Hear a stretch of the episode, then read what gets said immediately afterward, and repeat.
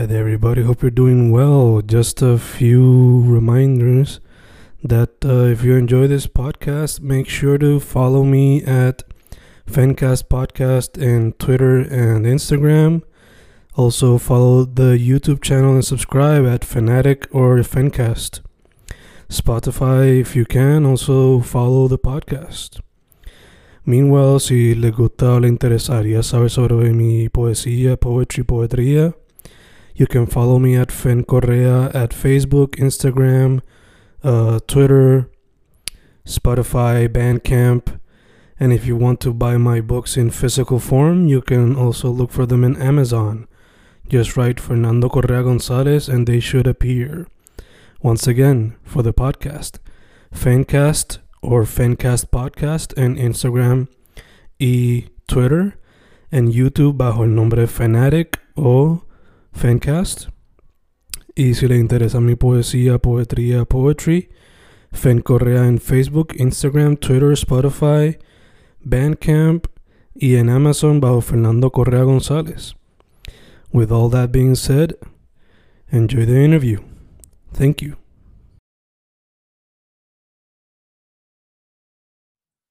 Y ahí estamos grabando, grabando, Fencas grabando. Hoy un episodio especial, ya que tristemente pocas veces entrevisto personas en el ámbito de teatro.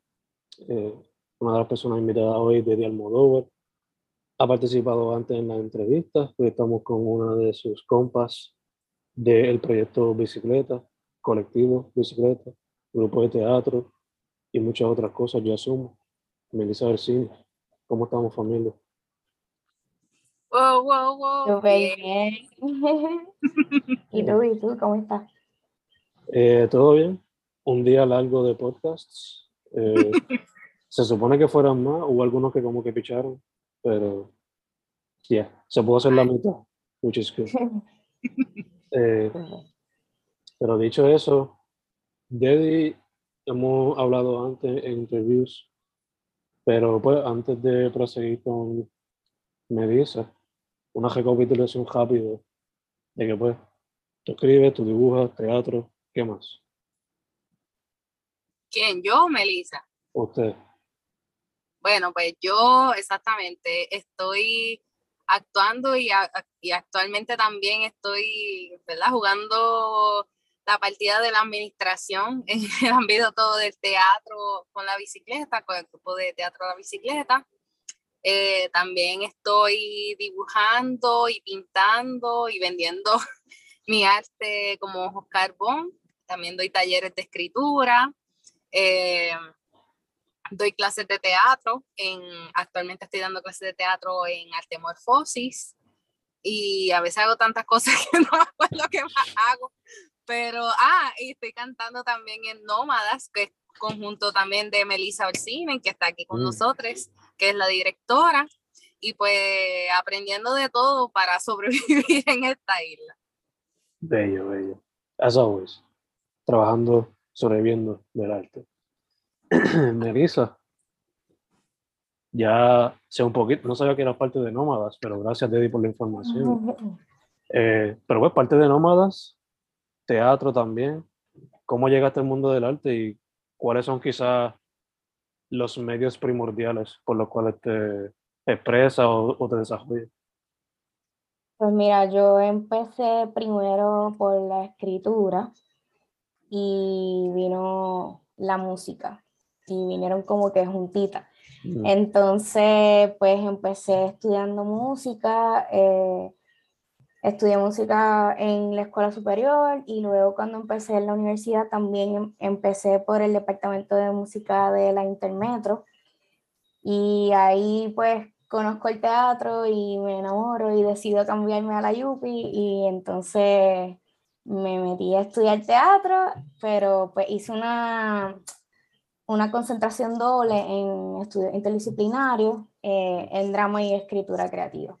Y pues actualmente estoy uh, ayudando a Dedi en la parte administrativa de la bicicleta, este, aprendiendo de este mundo, ¿verdad? Para, pues, echarnos para adelante porque nos toca.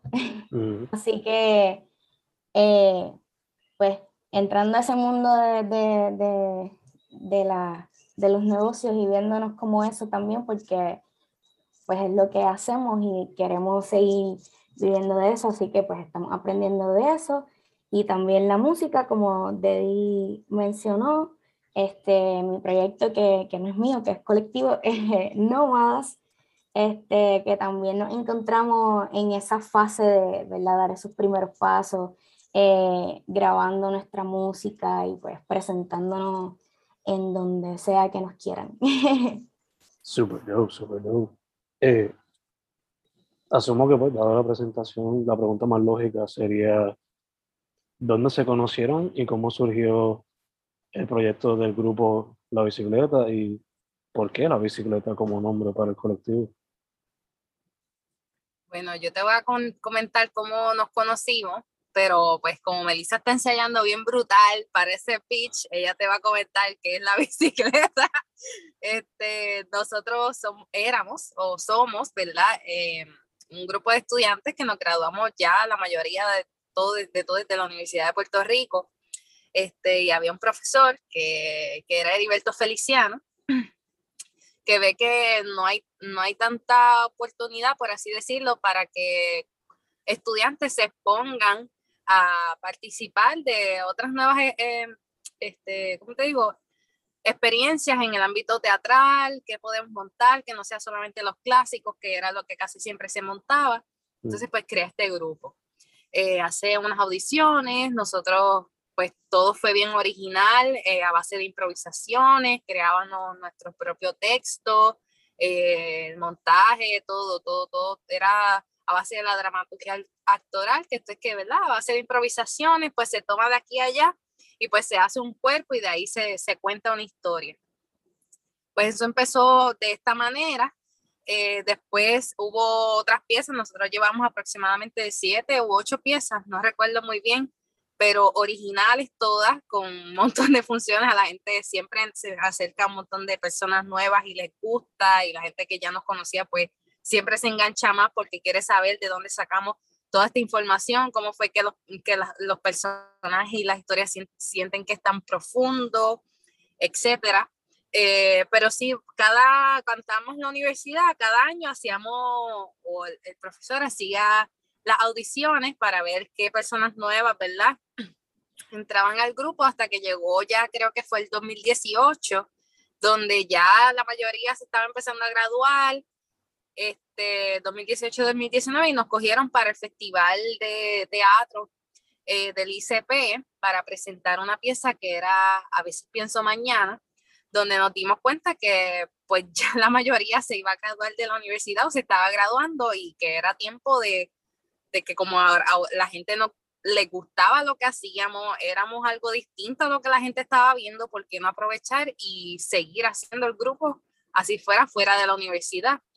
Tuvimos, ¿verdad?, la aprobación del director del departamento, sigan y hagan lo que quieran, aquí siempre tienen la puerta abierta. Y entonces ahí nos empezamos a encaminar a ver cómo entonces podíamos tener una compañía de teatro en Puerto Rico. Este, valga la redundancia, ¿verdad? Pasa, pasan dos años, tres años hasta ahora que entonces eh, nos toman, tomamos una beca que, que es del, se llama la CEPA de nuestro barrio, de la Universidad Sagrado Corazón, donde entonces nos dan clases de administración cultural para, para, para educarnos y ver cómo, las mejores, cómo tomamos las mejores decisiones de emprender ese ámbito de, de vivir de nuestro trabajo. Y entonces ahí nos empezamos a moldear desde ese ámbito para tomar decisiones, ¿verdad? Porque también nos habían cogido este año 2021 para otra presentación para el Festival de, de Teatro del ICP y entonces empatamos todos esos dos proyectos para ver cómo salíamos hacia adelante y entonces ahí nos cogieron en Enterprise, que es otro proyecto este, de administración, de talleres que estamos actualmente compitiendo eh, y seguimos ahí en esa ruta para ver si entonces el teatro pues puede ser y es actualmente es nuestro nuestro proyecto de, vida para pues para trabajarlo, para hacerlo, para hacer feliz, para moverlo alrededor de Puerto Rico. Y pues entonces ahora le dejo la palabra a Melissa para que entonces lea palabra un poquito más que es la bicicleta. Tú todo. realmente. Pero pues sí, eh, como estaba mencionando Debbie, pues en realidad nosotros seguimos juntos porque hemos notado que sí hace falta, ¿no? Este, tener otra, otra perspectiva. Entonces, pues es común escuchar que en Puerto Rico la gente no va al teatro, que esto no, es como que una, una cultura muerta, por decirlo así, y en parte tiene una razón, pero pues nosotros estamos intentando, eh, ¿verdad?, encontrar cuál es esta solución que podemos proveer a este problema. Entonces, pues también partiendo desde que lo que ha sido el teatro siempre, que es un reflejo de la humanidad, ¿no? Porque es el estudio de, de la condición humana. Entonces, pues lo que hace falta es que la gente de aquí pueda ver un teatro que sea con su realidad como país, como isla, como colonizada. Entonces la bicicleta se enfoca en eso, en investigar cuáles son esos temas, cuáles son esas estructuras sociales que son las que nos mueven, las que nos provocan, que nos inquietan. Entonces, a través de este arte, que es el que conocemos porque nos hemos educado, porque es al que le hemos dedicado tiempo eh, y disciplina, pues cómo nosotros podemos apalabrar estas inquietudes para también servir de puente o de espejo a quien está ahí en, en la audiencia y está recibiendo esta experiencia. Entonces, pues es bonito porque es precisamente estas las palabras que hemos recibido de la gente que nos ve, que les provocamos algo, que se llevan algo. Entonces, pues al final del día, pues eso es lo que buscamos, conectar, porque es lo que nos hace falta también como sociedad, ¿no? Que podamos ser una comunidad, que podamos trabajar juntos, que nos entendamos. Así que pues yo creo que el teatro es una excelente herramienta para lograr esos cambios que como sociedad estamos pidiendo a gritos. No, ya, ya, concuerdo completamente con ustedes. teatro, igual que todo arte, puede servir como quizás otro medio de comunicación, ya que por alguna razón hoy día hablar puede ser tan difícil, simplemente hablar. A veces terminan en grito las cosas y a veces una pieza de arte pues, puede transmitir el mensaje que no se pudo a través de una comunicación eh, verbal. Dicho eso, les pregunto también, cuando yo veo en las redes parte del trabajo, como mencionó de día, a veces puede ser un poco improvisado, a veces juegan con lo experimental o lo alternativo. So, les pregunto, cuando les toca el proceso creativo, cómo ustedes llegan a un happy medium entre esto tiene que ser, tiene que contar una historia o lo que sea. Eso tiene que tener un tipo de guion, pero a la misma vez se dejan abiertos para experimentar, sea improvisación o lo que sea en el escenario.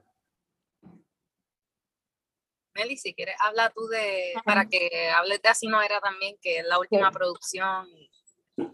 Pues mira, en este sentido, siempre es importante eh, esta figura que esté afuera mirando, ¿no? Que es lo que conocemos como el director, pero en nuestro caso, pues no le vemos como una figura autoritaria, quien tiene la última palabra y que toma las decisiones, sino más bien que está ahí como una guía, porque pues la metodología que nosotros trabajamos, que como mencionó de ahorita, se, le llamamos la dramaturgia actoral, en lo que consiste es que sea eh, eh, el actor quien actúa, eh, quien tenga este proceso de investigación, que pueda exponer cuáles son sus inquietudes. Y de esta manera el trabajo que vemos es uno súper vulnerable, honesto, porque parte de, nosotros, de lo que queremos hablar, entonces la historia se va, se va creando, ¿no? se va tejiendo en el camino.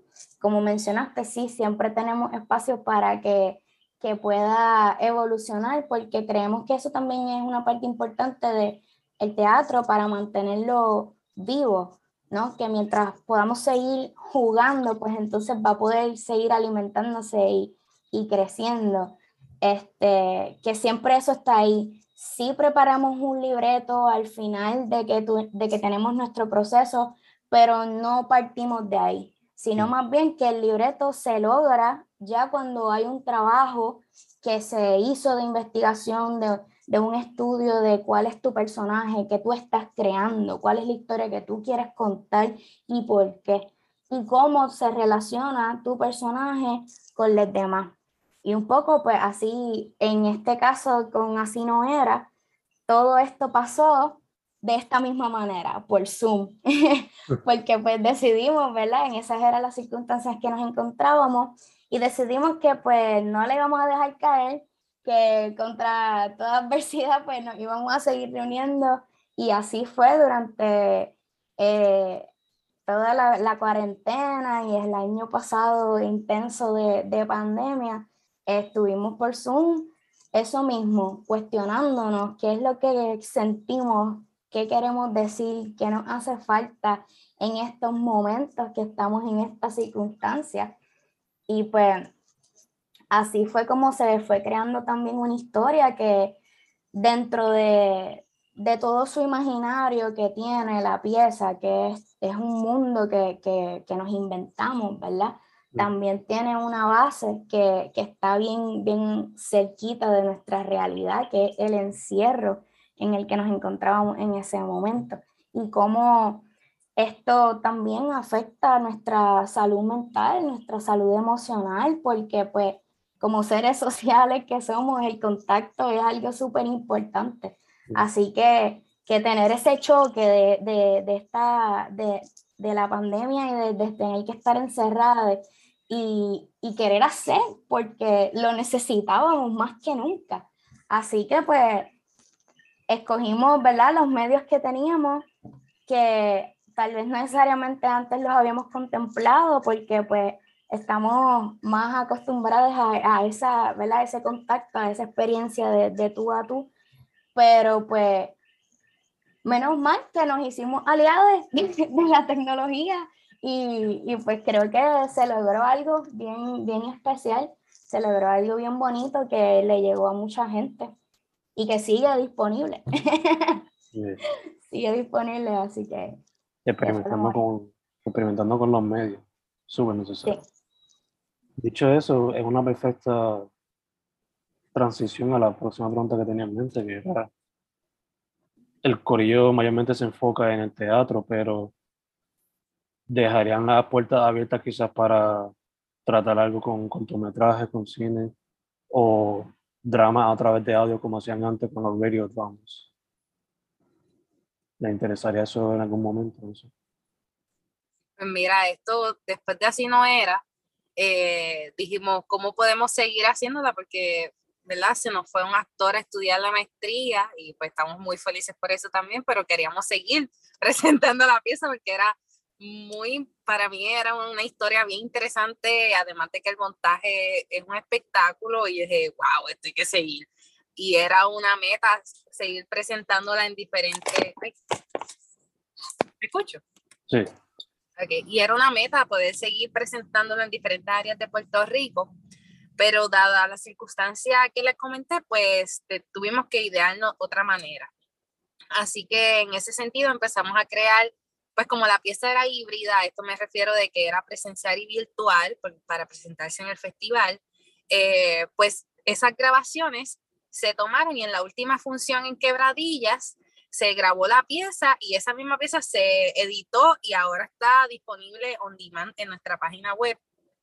Eh, y entonces dijimos, bueno, pues nos gustaría que ya de por sí eso sea un canal. Vamos a ver cómo va a ser nuestras próximas piezas eh, y aunque no necesariamente sean híbridas como, la, como así no era, ¿verdad? Pues, ¿cómo entonces podemos hacer un diálogo, un diálogo con la cámara? Así sea un ensayo general, así sea algunas perspectivas de cómo, eh, cómo la cámara puede también estar dentro de la escena, etcétera, para entonces también utilizar ese medio de, pues por así decirlo, casi teatro grabado, que para otras personas sería cine, eh, que en ese sentido sí estamos dialogando con, con esas dos artes. Nunca habíamos pensado, por así decirlo, el teatro solamente auditivo, pero sí tenemos varias ideas que pues se van a seguir cuajando el año próximo de cómo el teatro puede ser también presentado de otra manera, tal vez dentro de, los carros, cómo las personas pueden entonces acompañar. Y ahí dentro de eso pues se siguen cuajando otras ideas, etcétera. Que no voy a decir muchas muchas cositas porque pues todavía está trabajándose, pero sí hay idea de, de, que el teatro también evolucione. No somos la única compañía que está evolucionando con el teatro y la tecnología, pero sí es bien interesante cómo esos diálogos han seguido, pues después, mientras la pandemia, porque no ha acabado, así, por así decirlo. Yeah. So, asumo que, digo, soy yo como que simplemente tirando ideas, pero asumo que han considerado quizás hacer una obra por Instagram Live, por Facebook Live, por YouTube Live, no sé. O si no, simplemente cojaron como idea, no sé, soy yo simplemente hablando. Estaría interesante, estaría interesante ver cómo funciona. Sería estudiar otra plataforma, porque eso también pues fue parte del año pasado, estudiar Zoom y ver cómo funcionaba. Teníamos una persona en, en Estados Unidos ponchando las cámaras y otra en Holanda ponchando las cámaras, así que, que fue súper interesante, pero, pero sí estaría chévere explorar otra plataforma. Asumo que ese reto así de hacerlo internacional, por lo menos cuadrando esas cosas, fue un reto, pero fue uno que valió la pena al fin del día. Mucho ensayo. Sí, incluso ahora que hablas de internacional, tuvimos la oportunidad de pues, experimentar cómo el teatro fue llegando a otros lugares con esto de la virtualidad no solamente se vio en el área metro, que es como casi siempre se ve, sino que se veía, ¿verdad? Por todo el archipiélago y por otras partes del mundo. Nos llegó personas de Costa Rica, si no me equivoco, de Brasil, de España. So, como que fue interesante esa conexión y pues no, no, nos gustaría que esos puentes se cortaran, sino que se ampliaran dentro de otras maneras que sean divertidas también. mantenerlo. Súper súper eh, de hecho, también les quería preguntar, ambas son parte de Nómadas. So, no sé si lo han hecho ya, pero en la bicicleta, ¿han jugado con la música en alguna pieza? Sí, eh, de hecho, nosotros, eh, esa es otra característica, ¿verdad? Por la cual la bicicleta se distingue y es que desde el 2018 que hicimos la pieza de los nietos, que fue 18, sí. No, el 2018 fue así, no, eh, a, veces pienso mañana. No, a veces pienso fue el 2019. Ah. pues desde los nietos. Los nietos fue, sí, los nietos fue 2018. Este, desde esa pieza hemos tenido música inspirada en los personajes, la historia, las piezas en general, por uno de nuestros integrantes que se llama Gabriel Rivera que desarrolló ¿verdad? este concepto al que llamó dramaturgia sonora.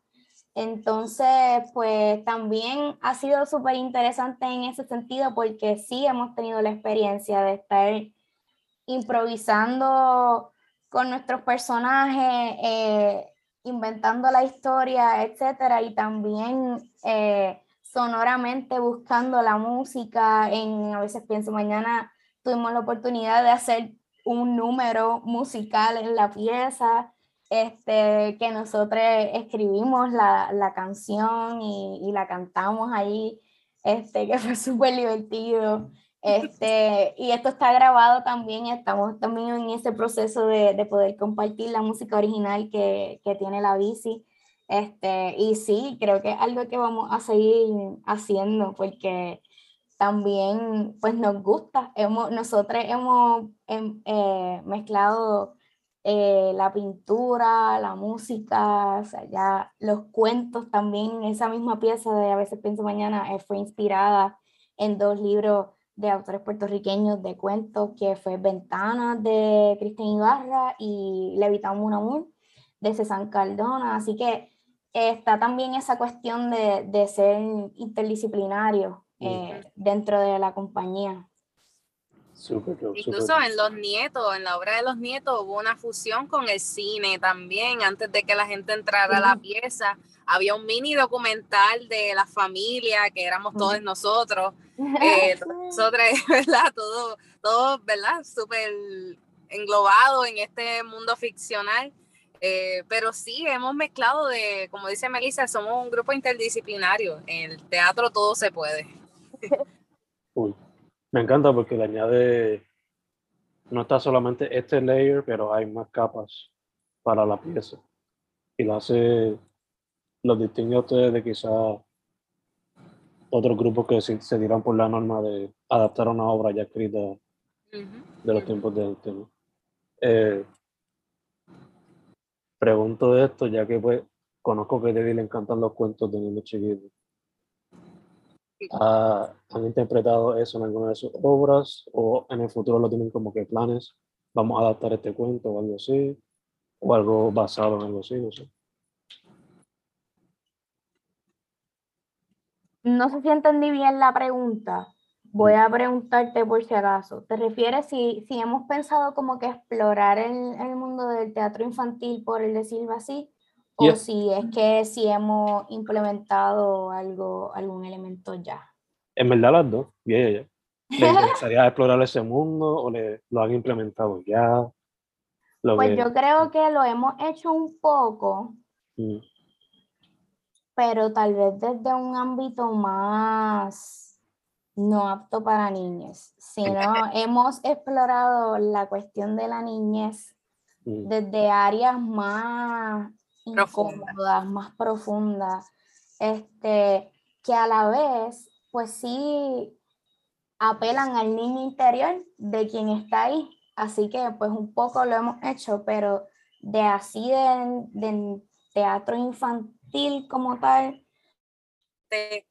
Eh, porque toma pues, ¿verdad? Sabemos que las niñas necesitan tal vez este, un conflicto central que, que entonces yo pueda identificar y vamos directo a eso que no necesariamente nosotros tocamos eso, nosotros tocamos conflictos a nivel de todos los niveles, o sea, psicológico, a nivel atmosférico, a nivel social, que no significa que ellos no puedan verlo, ¿verdad? Pero sí entendería que a nivel educativo, pues tal vez se perderían, se aburren, eh, no entienden eh, o hay una jerga que no, que no comprenderían. Y pues entonces en ese sentido yo creo que de high school en adelante sería nuestro público. Y hemos tenido gente de muchas edades, o sea, hemos tenido infantes en nuestro público, pero no diría que esa es la experiencia. Esa es la experiencia, están aburridos. Yo diría que, que, que si lo fuésemos a hacer sería algo completamente distinto a lo que ya conocemos de la bici tendríamos que pensarlo y adaptarlo para eso específicamente. Entonces, pues no sé si sería la bici. este, pero sí, eh, concuerdo con él. Ha pasado, se han aburrido. gacho, gacho. Eh, también quería preguntarle, ya que son un, un corillo, este, en ese proceso creativo, obviamente, pues algunas ideas van a confluir con otras, o cómo llegan a ese punto medio de que esto es la que va y así es como se va a seguir formando la obra. Porque pues, todo el mundo tiene un poquito de ego y whatever. So, a veces hay que dejar una idea irse, otras pues, pueden quedarse para que siga moviéndose el trabajo que se está haciendo. So, la pregunta sería, como Corillo, ¿cómo llegan al punto medio? Como que esta se queda, quizás esta en la próxima, etcétera. Podría decir que en este grupo yo he practicado más la democracia que en la política de este país. Este, literalmente nosotros nos reunimos todos para tomar una decisión, así sea algo bien sencillo, como qué sé yo, el color de algo, una algo bien sencillo, pero si hay una persona que simplemente no está de acuerdo, pues vamos a tomar una decisión en que de verdad vaya bien con todos. Y eso yo creo que es algo que no, por lo menos de mi parte, que, que me hace querer, querer continuar porque realmente todos somos escuchados. Eh, y aunque al final se tome la decisión que pues el director o la directora, el, el codirector, este, pues entienda mejor eh, y que no necesariamente favorece a todos los puntos de vista, pero sí todos somos escuchados y eso para mí es lo más importante, eh, porque al fin y al cabo, pues la pieza es colectiva, pero uno tiene que entender que no todo va a contar la, la historia necesariamente que queremos llevar al final. Y pues hay muchas cosas que el público no va a saber nunca. Nosotros tenemos una historia del personaje bien arraigada porque hemos ensayado casi un semestre entero cosas todos los días distintas. Y pues lo ensayamos y a la misma vez sabemos que ese día va a morir, pero en, ¿verdad? En, en, en el escenario, pero no en nuestro cuerpo, en nuestra mente. Y sabemos cuando lleguemos al final en esas escenas que se, que se terminen escogiendo, que eso fue parte de la historia y que eso le da vida al personaje. Incluso eso le da eh, una profundidad psicológica que a veces el público no entiende por qué es que la escena le encanta tanto y es que hubo una historia que no se contó, que sigue contando en ese cuerpo. Pero en el ámbito de tomar decisiones, pues es bien bonito, me gusta. Eh, hacemos muchas, incluso ahora que un plano bien distinto, que también está la administración, para tomar una decisión, nos tenemos que reunir y de verdad, de verdad, escucharnos todos y decir, ok, pues vamos a ver qué es lo mejor porque para todos, porque al fin y al cabo, o sea, esto no es para que uno salga hacia adelante y los demás queden atrás, este, ya eso quedó literalmente atrás. sí. Yo diría también que, que la cuestión de la convivencia que nos ha dado eh, el trabajar juntas por tanto tiempo, porque como dijo Eddie, nuestros trabajos eh, toman mucho tiempo.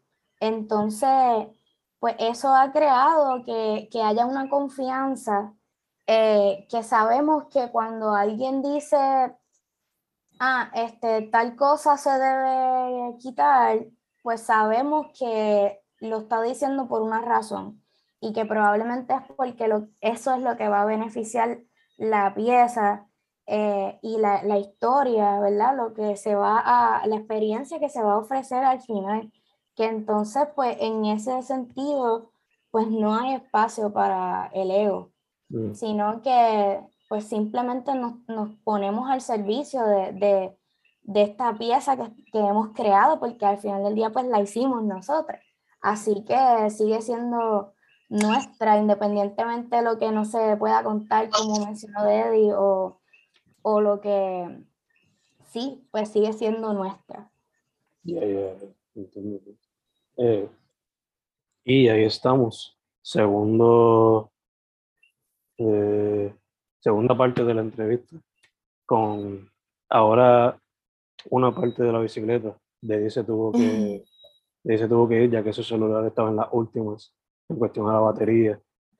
Pero pues, such is life. La vida. Exacto. Eh, nada, seguimos con Melissa Orsini. Eh, estábamos hablando parte del proceso creativo, esas decisiones que a veces hay que tomar para que la pieza salga en su mejor, su mejor manera.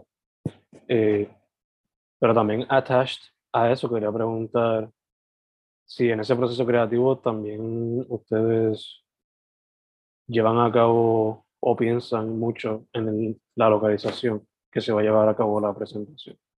O simplemente están open para cualquier espacio para presentarse. Pues mira, eh, realmente no lo pensamos porque usualmente eso viene al final.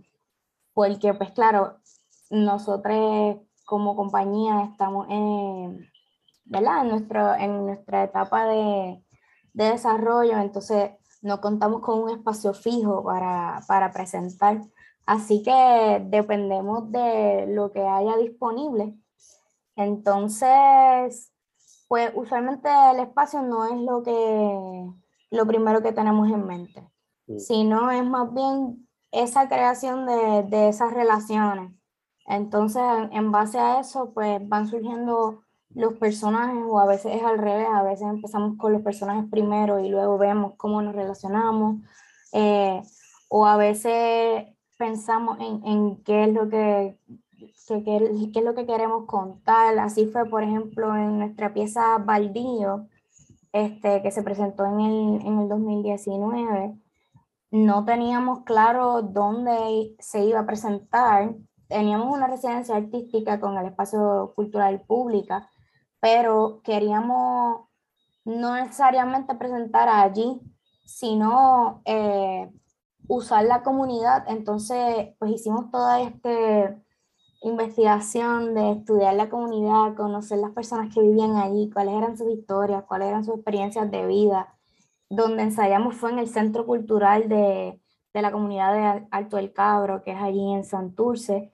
Eh, sobre ese es el espacio con el que primero nos, nos relacionamos hicimos un acuerdo con ella y nosotros le limpiamos el patio a cambio de que pudiésemos usar el espacio para ensayar, ¿no? Entonces, luego, eh, incluso pensamos hacer una pieza que fuese un poco rodante, tipo Via Crucis, que tuviésemos una carroza y fuésemos por todo el, por todo este, la comunidad, este, un poco recordando las tradiciones que, que ellos celebraban.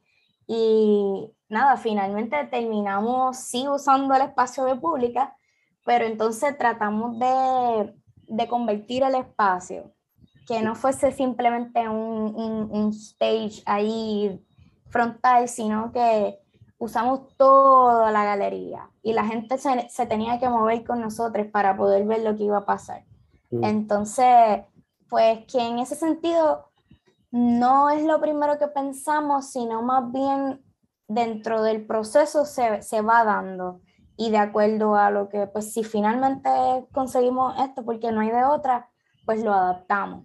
Y así, con así no era, fue distinto porque como estábamos, eh, el proceso de investigación se dio dentro de los carros, porque estábamos pues así explorando la virtualidad, pero tampoco queríamos hacerlo Después tengo la cámara al frente y me vas a ver aquí en mi casa, porque no queríamos que estuviese tan cercano a lo que pues estaba pasando actualmente, porque todo el mundo estaba o cogiendo clases así o trabajando. Mm. Entonces, pues, ok, ¿de qué manera si usamos la virtualidad y esta plataforma que es a la que tenemos acceso, este, pero cómo lo hacemos interesante?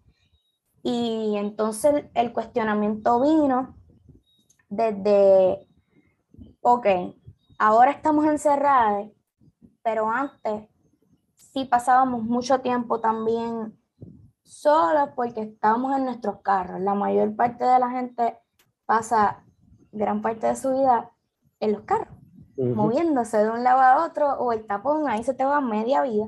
Entonces, pues pensándolo así, entonces vino este concepto de pensar el carro como isla. Y entonces lo estábamos trabajando así hasta que se da la oportunidad de que, pues, por fin las órdenes ejecutivas se acordaron del teatro y empezaron a permitir un poco de público, así.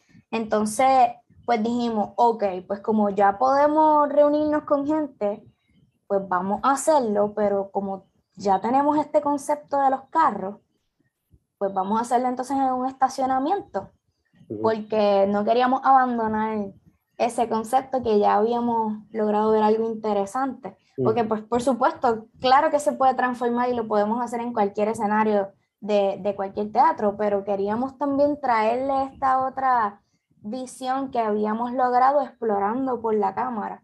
Y entonces, ¿cómo hacerlo ahí súper inmersivo de que la gente también pudiese sentir esta misma eh, atmósfera de este mundo que habíamos imaginado, pues dijimos, pues entonces lo vamos a hacer en un estacionamiento y la gente también lo va a ver desde sus carros. Y entonces la pieza toda es con, con el movimiento de los carros y la gente está sentada en sus carros viendo la pieza, en la capota, en el bumper, adentro o en una sillita justo al frente, pero ese fue el, ese, el escenario que creamos. Y en ese sentido, pues ese sí lo, lo pensamos porque queríamos defender esa, esa propuesta. Sí, era parte también de, del concepto como Ajá. De hecho, ¿cómo fue esa experiencia teniendo que hacerlo así en el carro? Pues de verdad fue de todo un poco. Tuvo sus momentos de, de como que angustia porque ya cansaba, o sea, nosotros nos reunimos primero empezamos reuniéndonos una vez a la semana, luego dos, luego tres y luego casi todos los días.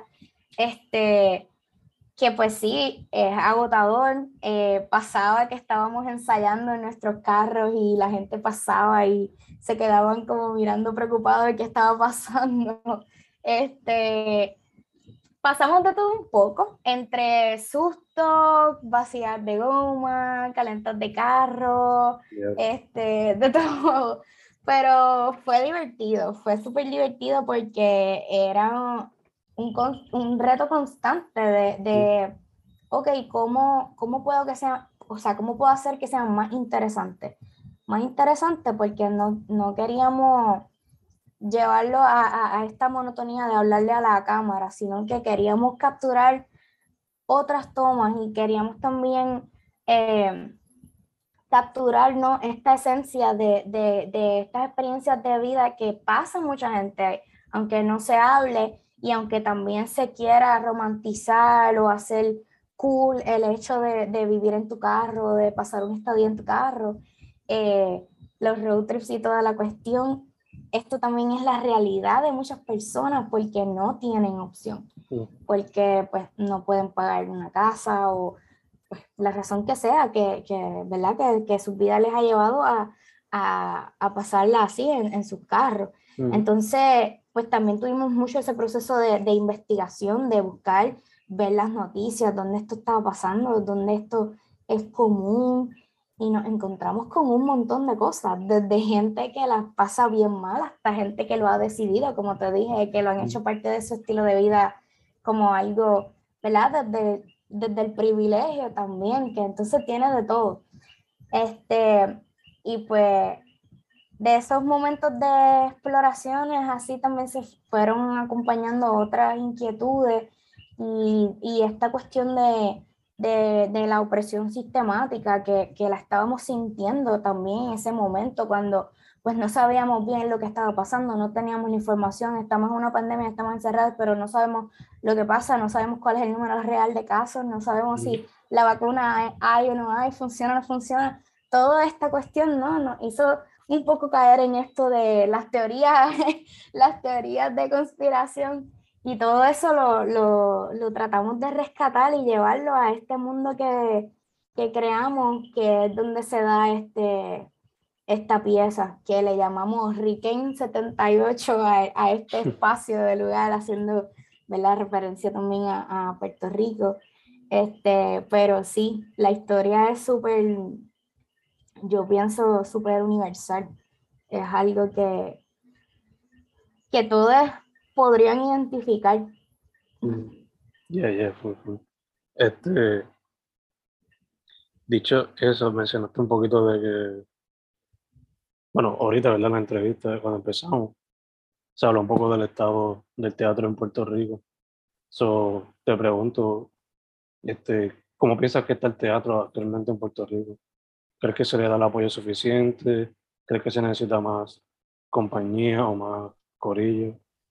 Pues mira, yo creo que ahora mismo estamos en un momento muy esperanzador porque están surgiendo cada vez más propuestas y hay muchísima gente haciéndolo realmente. O sea, este, esto es un arte que está súper vivo. Yo, pues, sí pienso que lo que hace falta es el apoyo de del gobierno más que todo, porque la gente, la gente que, que hace y la gente que apoya están. Mm. Falta que, que, se, ¿verdad? Que, que, el gobierno también respalde, que se tome en serio, que se, que se, que se aprecie, que se reconozca la, la importancia, el valor.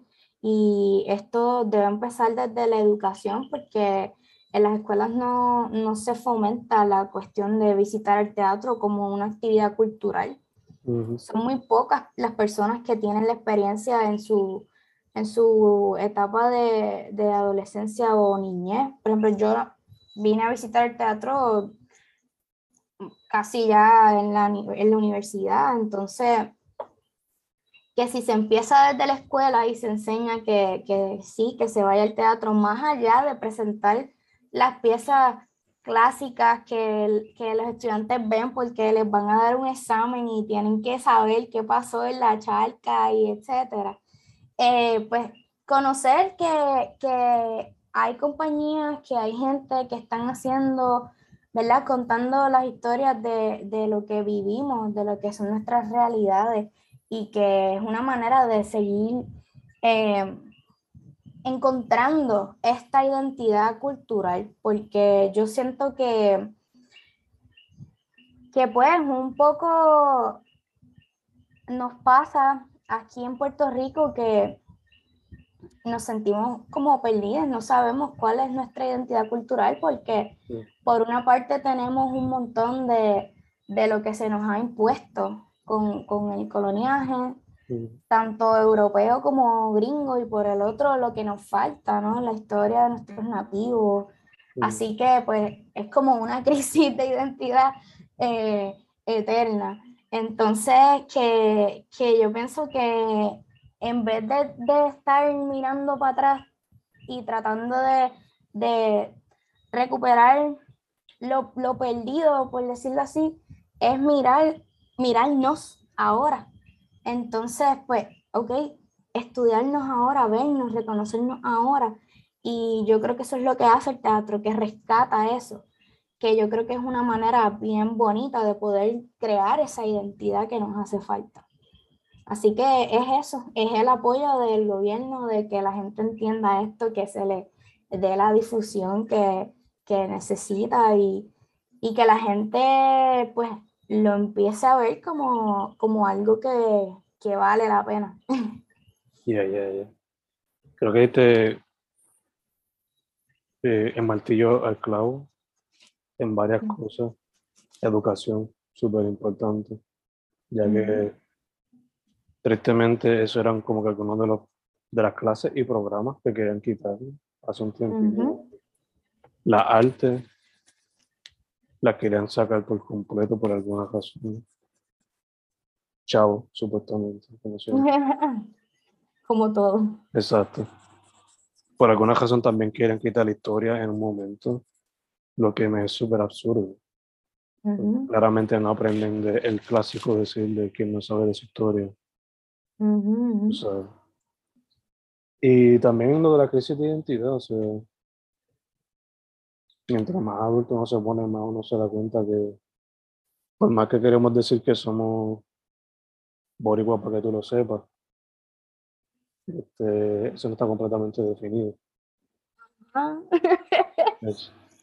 sí, es Puerto Rico patria mía, pero ¿cuál patria? ¿De qué estamos hablando? o sea, sí. Y yo creo que por eso es que un, amigo mío se va cada rato en, en crisis existencial. Y por eso, cada vez que lee su poesía, hay un cambio drástico entre lo que escribió el año pasado y lo que escribió ahora. No solamente en los temas, pero también en la manera que lo escribe. Ajá.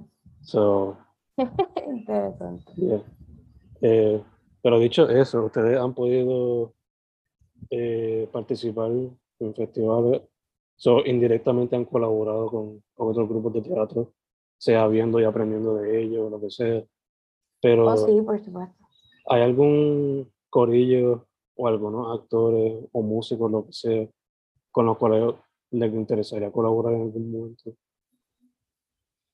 Pues nosotros siempre, yo diría que, que un grupo que admiramos muchísimo y que siempre los tenemos ahí bien cerquita es Inovia Luz. Que pues sí hemos colaborado con ellos desde una parte un poco más en cuestión de mentoría, que nos han servido de muchísima ayuda de verdad, especialmente en este proceso de, de la competencia que mencionó de ahorita. Ellos han estado ahí para contestarnos preguntas y, y, guiarnos. Y pues sí, esa colaboración artística también es algo que, que quisiéramos hacer. Igual con Teatro Público, que también hemos recibido muchísimo el apoyo de ellos y que hemos trabajado en otras ocasiones, ¿verdad?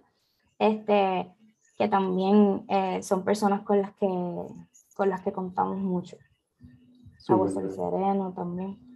Súper bien, súper bien.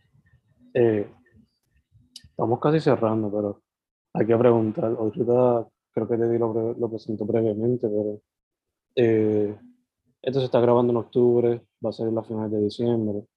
So, te pregunto, ¿se puede esperar alguna presentación de ustedes en ese transcurso? ¿O lo que viene ahora sería para el año que viene? ¿Qué se puede esperar de la bicicleta?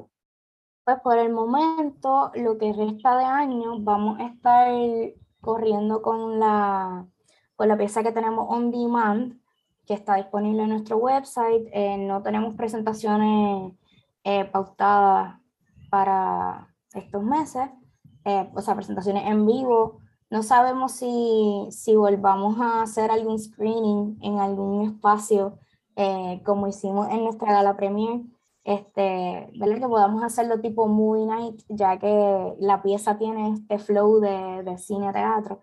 Pues no sabemos si eso lo hagamos, pero por el momento presentaciones como tal no, no tenemos ninguna. Eh, no sabemos tampoco si en los próximos meses quizá anunciemos algún taller o algún encuentro que podamos hacer así que, que sea más divertido y que sea más interactivo, en que nuestro público pueda tener una experiencia ya que sea más creativa. Este, que eso sí lo hemos hablado, pero realmente ahora estamos enfocados en, en esta competencia que es con el grupo Guayacán, la de Enterprise. Así que cuando salgamos de ahí, pues entonces decidimos cuál es nuestro próximo paso, pero sí estamos, sí puedo decir que ya comenzamos eh, un proceso creativo que será ya para el próximo año, eso sí está trabajándose. Súper súper. Eh, entonces, dicho eso, ya que mencionaste que tienen el trabajo on demand en su website, ¿cuál sería el website y cuáles serían las redes sociales de la bicicleta? Pues el website es labicicletapr.com. Ahí está disponible la pieza on demand. Está para la renta por 7 dólares. Tienen 48 horas para verla. Eh, y estamos en Instagram como la bicicleta PR. y en Facebook es la bicicleta.inc. Pues Meli, eh, ya ahorita pues se lo puedo pedir a David, ya que tuvo que Pero Gracias a ti por decir que sí. Gracias por. Gracias a ti por invitarnos. Gracias por la info. O sea, siempre tengo la bicicleta en la mira, por la Pero es bueno por fin reunirse y hablar un poquito del proyecto. Eh, Gracias. Segundo, mucha salud. En lo que salimos de esta cosa por completo. Igual. Ojalá sea pronto, pero vamos a ver. y tercero, para adelante me gusta que están trayendo teatro original con elementos alternativos experimentales que hacen falta para seguir, como dijiste, explorando lo que sería nuestra identidad como puertorriqueños. So, súper Gracias a ti de verdad y gracias por ¿verdad? cedernos este espacio y por tenernos ahí presentes eh, y gracias también a todas las personas que, que, vayan a escuchar esto y que nos apoyen, que sepan que, que son una parte súper esencial de, del trabajo que hacemos y que pues son quienes nos sostienen. Que no quiero que se me olvide que igual si alguien desea hacer algún tipo de donación, estamos recibiéndolas y, y las agradecemos infinitamente. Igual en nuestra página web también tenemos una tienda eh, online que tenemos ahí cositas que pueden adquirir y son una forma de apoyarnos directamente y lo agradecemos. Así que gracias de verdad por estos espacios. Gracias a ti, gracias a ti. El corillo es la bicicleta. Mayormente hacen teatro, lo funcionan con otras cositas, que siempre es una buena experiencia. Meli, más, muchas gracias. Gracias a ti, linda noche. Bueno.